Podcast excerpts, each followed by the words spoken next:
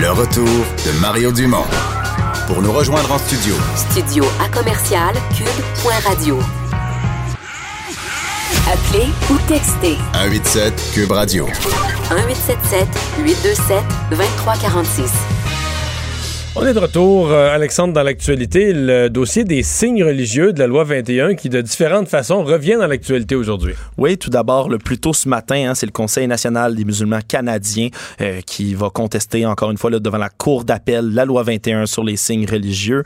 Euh, dans un point de presse qui s'est déroulé, l'on dit-on, majoritairement en anglais. Et il réclame une autre, il réclame une autre injonction, une injonction qui a déjà essuyé un premier revers il y a quelques mois, on s'en souviendra, en Cour supérieure du Québec. les autres, ils qualifient encore une fois cette loi-là de violation des droits humains. Mais comme tu le disais, c'est pas la seule fois on va en parler aujourd'hui. Euh, c'est le ministre Jean-François Roberge qui s'est fait rappeler à l'ordre, euh, on lui demande de rappeler à l'ordre plutôt les commissions scolaires qui refusent des stagiaires portant des signes religieux. Euh, c'est les représentants des étudiants en enseignement qui se sont présentés là plutôt aujourd'hui à l'Assemblée nationale. Ils menacent évidemment là sans quoi il va y avoir une importante mobilisation étudiante cet hiver. C'est ce qu'ils avancent. Alors évidemment, là, ils signalent également ironiquement qu'il y a juste deux catégories de personnes au Québec qui n'ont pas accès euh, à la profession enseignante, ceux qui ont un dossier criminel puis ceux qui arborent un signe religieux. Alors, il soulève un peu cette double ironie-là. C'était Stéphanie Bénard. Ah, parce que l'idée, c'est qu'ils disent que les stagiaires sont pas des enseignants, donc ils seraient pas soumis, techniquement, ils seraient pas soumis à la loi. Exactement. Alors, ils, demandent, c'est justement cela, au ministre de l'Éducation qui déclare clairement que les stagiaires ne sont pas visés par la loi 21, donc ils veulent épargner là, les stagiaires. C'est un cas intéressant, Mhm. Parce qu'ils font le même travail, ils se présentent en classe, euh, le prof n'a pas le droit à un signe religieux, mais c'est vrai que le stagiaire, son statut n'est pas celui d'enseignant, il n'y a pas de contrat de travail, il est toujours un étudiant inscrit à l'université. techniquement, la loi s'applique pas, mais symboliquement, c'est pas permis pour le prof. Comment le stagiaire, pour dans l'œil de l'enfant, comment la stagiaire qui devient un peu la, parce que tu sais pour l'élève le, le stagiaire, c'est comme l'adjoint. Hein. Mhm. L'adjoint à son prof là, aura un droit que le prof, l'enseignant titulaire n'a pas. Mais en même temps, ce, stagiaire-là, disons-le plutôt cette stagiaire-là, parce que ça vise majoritairement là, euh, les, femmes de confession musulmane, surtout puisque c'est le, symbole euh, le, plus apparent ou qui est le plus répandu. Mais ces, gens, ces, jeunes étudiants-là, étudiantes-là vont quand même être amenés par la suite à être professeurs. Alors, est-ce que, euh, est-ce que le fait de permettre aux stagiaires, ça change quelque chose sur le fond comme sur la forme? C'est à se le poser. Donc là, on attend la réponse de Jean-François Roberge.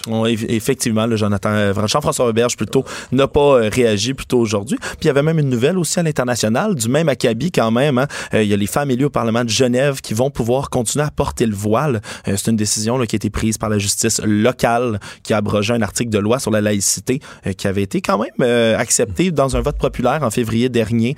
Mais à Genève, donc, tout, comme, tout comme au Québec d'ailleurs. Oui, hein, ici au Québec, tu peux pas être enseignante, mais tu pourrais député. Mais il souligne quand même des points intéressants, comme quoi ben, les parlementaires, contrairement aux agents publics, eux, n'ont pas de vocation à représenter l'État, mais plutôt la société, son pluralisme qu'ils incarnent. Donc, euh, ça a été la décision qui a été rendue là, à Genève aujourd'hui. Euh, Couchetard, on parle souvent de, de, nos joyaux québécois ou nos entreprises fleurons qui sont en danger d'être achetés par d'autres. Mais là, il y a sais pas si on va appeler ça un fleuron australien, mais certainement un groupe de dépanneurs et stations-service majeurs de l'Australie qui sont en train d'être achetés par une firme québécoise. Ben oui, le géant québécois Couche-Tard, hein, on s'estime souvent qu'ils viennent de faire une offre hostile totalisant 7,75 milliards de dollars canadiens pour acquérir... C'est beaucoup de cash. C'est effectivement 8 milliards, presque 8 milliards. Ouais, mais Tu mets ça à table que tu l'as pour acheter des dépanneurs.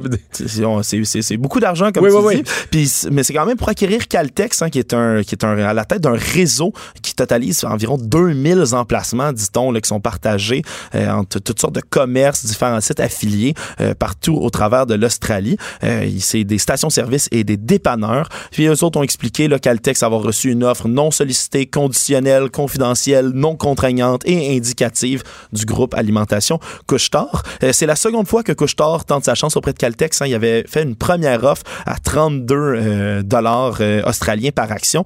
Mais Maintenant, on est monté à 34,5 dollars canadiens par action. Euh, c'est l'équivalent quasiment de 8,6 milliards de dollars australiens, donc 7,75 milliards canadiens. Moi, ce qui me frappe, c'est qu'il faut que le modèle soit vraiment bon parce que techniquement, euh, mettons dans l'industrie, on va dire un dépanneur, ils appellent ça une business de scène c'est des petites marges de profit sur toutes sortes de produits qui fait que en, en, en vendant en volume, tu finis par faire de l'argent avec ça. Mais puis c'est des longues heures d'ouverture, puis qui font que comme à certaines heures, il y a juste toi d'ouvert, les, les, grosses épiceries sont fermées. Puis c'est comme ça que tu te bâtis un modèle d'affaires. C'est sous-estimé presque. Oui, mais c'est que souvent, ce qui fait ton profit, c'est qu'il faut que tu t'en occupes de près. Alors là, dans le modèle couche-tard, c'est que tu vas avoir un siège social à Laval qui est prêt à gérer des dépanneurs en Australie, là. Je veux dire, t'es à 28 heures d'avion si tu pognes les bonnes connexions. T'es vraiment, vraiment, t'es à l'autre bout du monde. Alors, il faut que le modèle soit vraiment bon pour dire, regarde, nous autres, si on met la main là-dessus, là, si on applique, ben, un peu comme, euh, je sais pas, un peu comme dans la restauration rapide McDonald's, que l'université McDonald's, la méthode McDonald's, la cuisine, tu comprends? Mais il faut qu'il y ait une méthode couche-tard pour dire, nous autres, on, prend des dépanneurs, puis même si on, de notre siège social, on suit ça de loin, on désigne des gens locaux qui s'en occupent, mais s'ils appliquent la méthode, chaque dépanneur va générer de l'argent, puis ça va marcher. Parce que il, y a un risque, là, plus tu es loin, moins tu sais ce qui se passe. Plus, à moins qu'ils installent quand même un, ah, centre de gestion. Là, je connais C'est sûr, sûr, sûr, sûr, Mais il faut que ce soit il faut que tu sois sûr de ta méthode pour acheter 2000 dépanneurs à l'autre bout du monde. Il faut que tu sois convaincu de ton service, approche. station-service tout de même. Ça, c'est un long sang qui a fait bondir la valeur de l'action de Caltex, disons-le, hier à 22h, heure du Québec, euh, qui atteignait 33,48 dollars australiens. L'action en hausse de 12,4 Demande de resserrement de la loi sur les chiens dangereux. J'oserais dire que c'est à mon souvenir, c'est la première fois qu'il y a au Québec une association en bonne et due forme de gens qui, sont réunis autour du fait qu'ils sont des victimes de chiens dangereux. Ouais, c'est trois femmes dont on dit que la vie a été bouleversée par des attaques de différents chiens qui pressent Québec de durcir les règles hein, de sa future loi, la loi qui va bientôt être mise en application par le gouvernement. On se rappelle contre les chiens dangereux. Euh, c'est trois militantes qui disent pas du tout à détester les chiens, qui posséderaient chacun d'entre elles un chien euh, chez eux, mais ils veulent euh, tout de même un resserrement là elles exigent, entre autres, que les propriétaires de chiens soient obligés de détenir une assurance responsabilité, que les chiens qui sont considérés comme dangereux puis qui ont déjà mordu soient euthanasiés systématiquement, euh, qu'il y ait un registre provincial des morsures de chiens qui soit mis en place pour identifier les races les plus dangereuses et qu'un chien soit considéré comme dangereux s'il attaque un autre animal et lui cause des blessures. Donc, ça pourrait euh, évidemment devenir de, beaucoup plus grand euh, comme spectre de chiens. faut dire quand même un registre provincial des morsures de chiens qui sont identifiés comme dangereux. Ça peut, je me demande comment ça peut être tracé quand même, mais Il faut que ce soit déclaré au vétérinaire. Mais dans la nouvelle loi, là, parce qu'il y a quand même eu des resserrements des lois, je pense que déjà les vétérinaires sont obligés de déclarer. Euh, il faudrait que je relise. Penses-tu à la ville? Il y, a, les, les, vétérinaires, mais il n'y a probablement pas un registre complet avec la race du chien. Mais déjà, les vétérinaires sont obligés de déclarer si on leur rapporte ou si on leur amène. Même chose pour les policiers. Là, les, ben, si personne rapporte la mordure d'un chien, elle ne sera pas notée à nulle part. Mais à partir du moment où un professionnel ou un service de police euh, obtient l'information, ils doivent le, ils doivent le déclarer. Oui, parce que c'est quand même des femmes qui ont subi des séquelles qui vont durer, là, pour certaines, là, euh, toute leur vie. Hein. On parle entre autres à Dominique Alain, euh, cette joggeuse qui avait été attaquée en Estrie par des chiens. elle, pourra plus, elle a appris qu'elle pourra plus pratiquer le jogging. elle a trop mal aux pieds. Il y a des muscles et des tendons qui sont perdus. Alors, c'est certain que c'est un témoignage à ne pas sous-estimer. Oui, une des trois, Madame Vadnet, elle, c'est sa sœur qui, qui, est carrément décédée. Elle a carrément perdu sa sœur dans un, dans un événement avec un pitbull. Euh, le président Trump, ce matin, qui a respecté la tradition et en vue du Thanksgiving de jeudi, qui a gracié sa dinde. Mais oui, il parlait aujourd'hui. En fait, c'est deux dindes qui a gracié aujourd'hui. Euh, deux, là, euh, deux, deux, dindes donc, qui devaient là, être dévorées pour la Thanksgiving américaine, hein, cette fête qui est beaucoup plus grande que notre action de grâce canadienne et québécoise. Deux dindes qui s'appellent bread and butter, donc pain et beurre. On peut entendre d'ailleurs Trump qui ne s'est pas gêné, Mario, pour euh, faire une comparaison entre les vautours et les euh, médias. On peut l'écouter. In any event, I expect this pardon will be a very popular one with the media. After all, turkeys are closely related to vultures. I don't know if I like that line, but there is a little truth to it. Donc, euh, les médias, ben, les médias sont comme des vautours. Oui, je crois que les médias sont comme des vautours. On sait qu'ils pensent ça.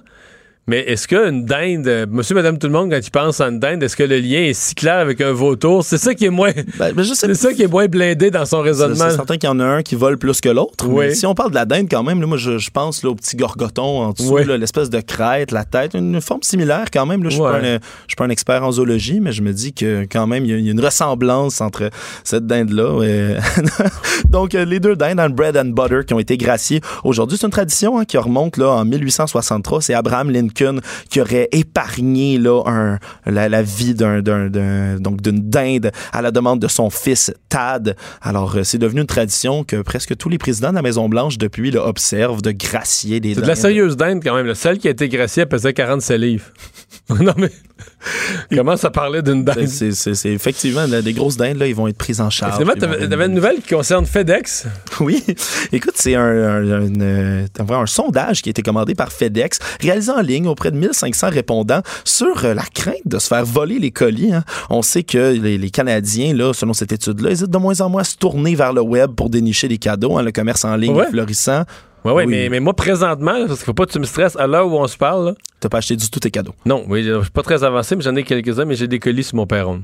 Oh oh, tu t'es fait envoyer des. C'est ça que tu montrais tout à l'heure. Tu t'es fait Oui, oui, envoyer présentement, il y photo, colis, il y a des colis sur mon perron. Là. Oui, ben, c'est- écoute, selon ce sondage-là, l'on dit que c'est 68 personnes, euh, 60 68% pardonnez-moi, des personnes interrogées qui se disent préoccupées par le vol de colis et même 29% des répondants qui disent avoir déjà été victimes d'un vol. Euh, pourtant, l'on dit que c'est 40% des répondants qui sont plus susceptibles de magasiner en ligne que l'an dernier, là, malgré cette crainte-là. Mais Il- s'il y en a beaucoup de vols, parce que c'est sûr que. Je veux dire, mettons, là, à la veille des fêtes, là, un voleur qui se promène dans un quartier résidentiel moyen, c'est certain qu'il va des colis. Là. Ben, c'est jusqu'à ce que j'ai cette nouvelle-là, j'y avais pas pensé euh, vraiment. Je me suis jamais fait moi-même dérober des colis. euh, en- là, Moi, je me suis jamais fait voler non plus, mais Mais j'imagine là. le- c'est quoi le risque que tu as de te faire prendre? En fait, de plus en plus, il va falloir avoir une petite caméra sur Ben, notre perron. Là. Vraiment, parce que les gens peuvent euh, marcher jusqu'au perron, prendre le paquet et partir. Part avec, là. puis- Euh, puis ça augmente, là, c'est en, en montée en flèche, on peut dire. Les 40% des répondants qui disent qu'ils sont plus susceptibles de magasiner en ligne que l'an dernier. Ils font là, à 62 ils disent pour gagner du temps. Euh, en 59% c'est à raison des choix, de la disponibilité. Euh, puis pour éviter la cohue quand même à 35% parce que les, les... ça va commencer bientôt. Là. Je- Moi non plus, je t'avoue, je suis pas très avancé dans Mais mon Ben là, cette semaine, c'est le vendredi fou. Là. Alors ça va être ça, c'est le vrai. ça va être plein, mais le vendredi fou, ça va être quand même, euh, ça va être quand même important, j'imagine, là, euh, sur le vrai, le. vrai coup lors des achats en ligne, ben de oui. Noël, mais moi, je suis plus au 23 décembre. là. Fait que, Ah, oh. Malheureusement. Ah, Bon, on va aller à la pause, les sports après.